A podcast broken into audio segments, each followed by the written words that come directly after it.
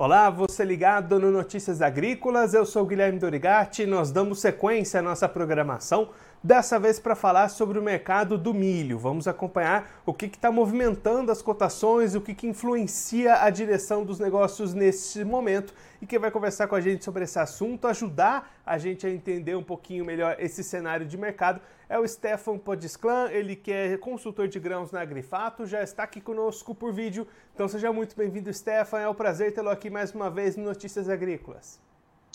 Boa tarde, Guilherme. Boa tarde a todos os ouvintes. Obrigado pelo convite. Estamos aqui à disposição de todos para trazer aí, a, sanar as dúvidas que vocês tiverem a respeito do mercado de milho. Stefan, a gente teve agora há pouco a divulgação pelo USDA, né, o Departamento de Agricultura dos Estados Unidos, de novos reportes sobre estoques, e isso já deu uma mexida no mercado lá na Bolsa de Chicago, né? Exatamente, Guilherme. A gente teve aí o SDA trazendo as previsões trimestrais, a atualização desse, desse número agora de setembro, que é justamente o estoque de virada de safra norte-americana, né? A gente estava aí para a safra 21-22, agora já começamos aí definitivamente, né? Botamos um ponto final na 21-22 e olhamos agora para a safra 22-23. E o SDA trouxe aí para o milho um, um, número de estoques abaixo do que o mercado estava esperando, né? É, colocando ainda é, colocando que estoque nos Estados Unidos próximo, próximos aí de 35 milhões de toneladas enquanto o mercado esperava níveis mais elevados, entre 38 e 40 milhões de toneladas. E isso trouxe aí um reflexo direto na Bolsa de Chicago, que a gente está vendo aí os futuros de milho operarem no campo positivo aí com mais de 12 pontos de alta. Já, é, e refletindo aqui na Bolsa Brasileira também, né? O, a gente teve também aí o movimento de dólar que está no campo positivo hoje, e isso está ajudando a dar sustentação aos níveis de paridade de exportação e a bolsa brasileira aqui, né, no mercado doméstico aqui reagindo de forma positiva a esse contexto internacional. Stefan, a gente vinha né, de alguns dias com o mercado pressionado, esse mercado internacional do milho, muito influenciado por questões de economia, de mercados globais. Até que ponto daqui para frente? O que, que vai pesar mais? É esse cenário de recessão, essa dificuldade econômica, ou essas questões de oferta, de demanda, de estoques vão começar a pesar mais? O, o mercado ele está numa, numa corda bamba, né, Guilherme? E ele responde momentaneamente a esses fatores, né?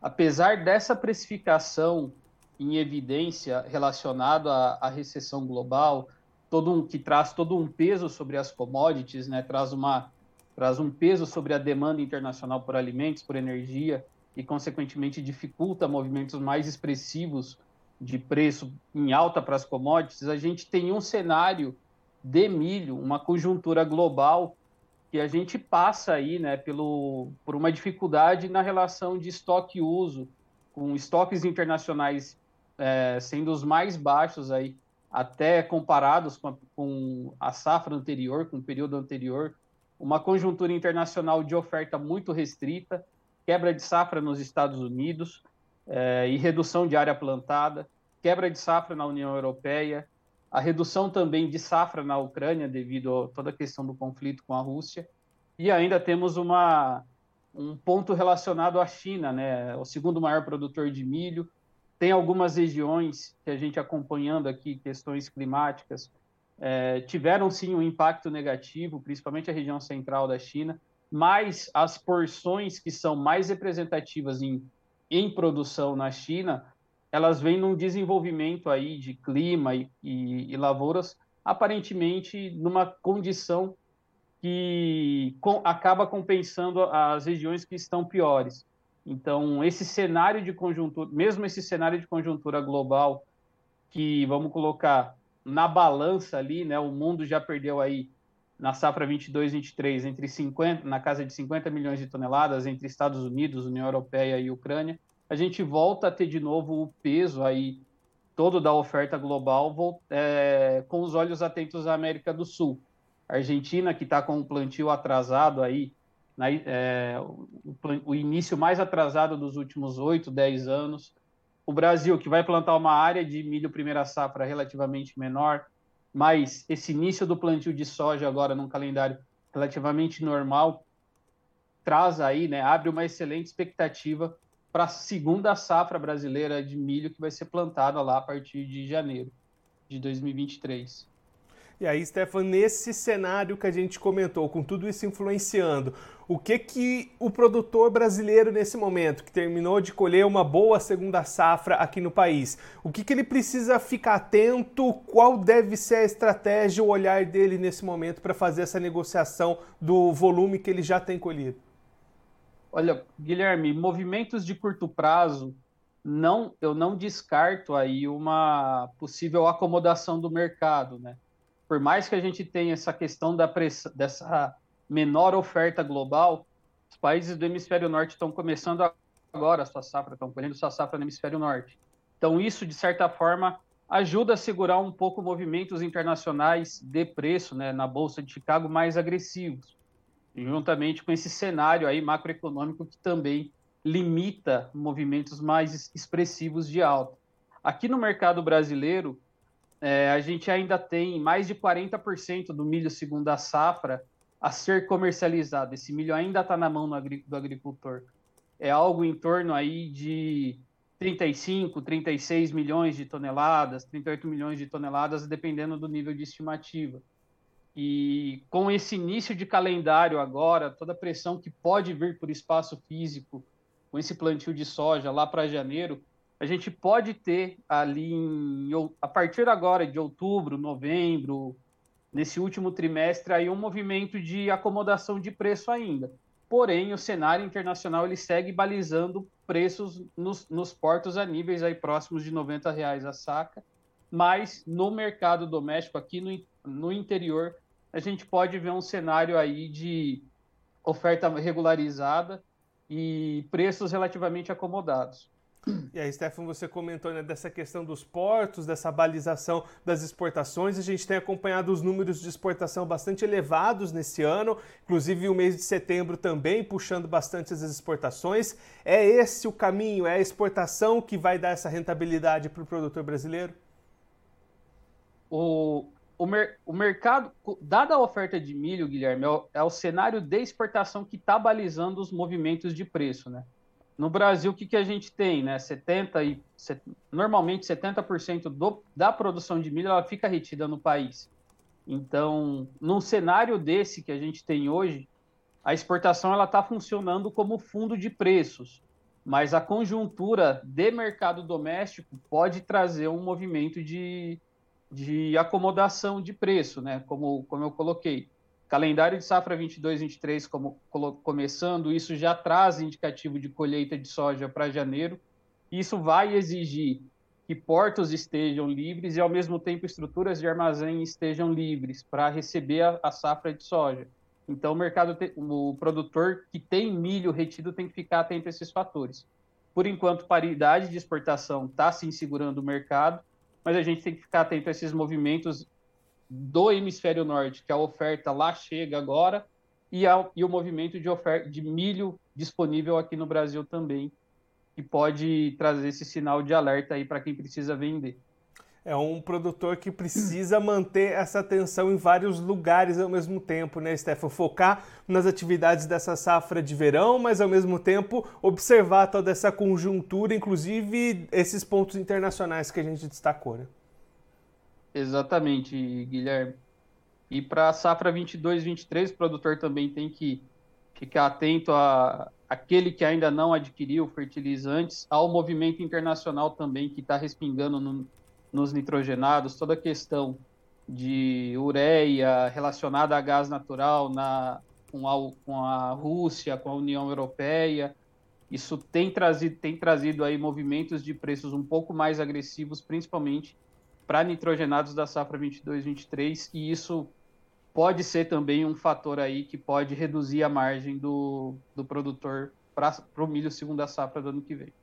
Stefan, muito obrigado pela sua participação, por ajudar a gente a entender um pouquinho melhor esse momento do mercado do milho. Se você quiser deixar mais algum recado ou destacar mais algum ponto para quem está acompanhando a gente, pode ficar à vontade.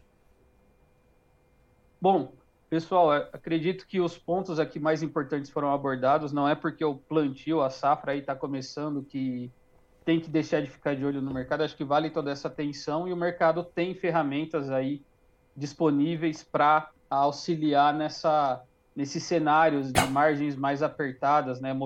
Ferramentas aí de hedge, ferramentas de mercado financeiro que podem ajudar a trazer um conforto de em períodos aí que são mais difíceis da gente ter uma previsibilidade do mercado em relação a preços. Stefan, mais uma vez, muito obrigado. A gente deixa aqui o convite para você voltar mais vezes, sempre contribuir conosco e com todos os produtores do Brasil. Um abraço, até a próxima. Obrigado, Guilherme. Até a próxima. Esse, o Stefan Podesclan, ele que é gestor de consultor de grãos na Agrifato, conversou com a gente para mostrar um pouquinho como é que está o mercado de milho nesse momento, quais são as forças que estão influenciando as cotações e os preços aqui no Brasil e também no mercado internacional. Primeiro destaque do Stefan foram os números do USDA divulgados agora há pouquinho nessa sexta-feira, com estoques menores do que os esperados pelo mercado nessa virada de safra lá nos Estados Unidos. Isso já refletiu nos preços na Bolsa de Chicago. A gente vai acompanhar daqui a pouquinho essas altas que já estão aparecendo agressivamente lá na Bolsa Internacional, na Bolsa de Chicago.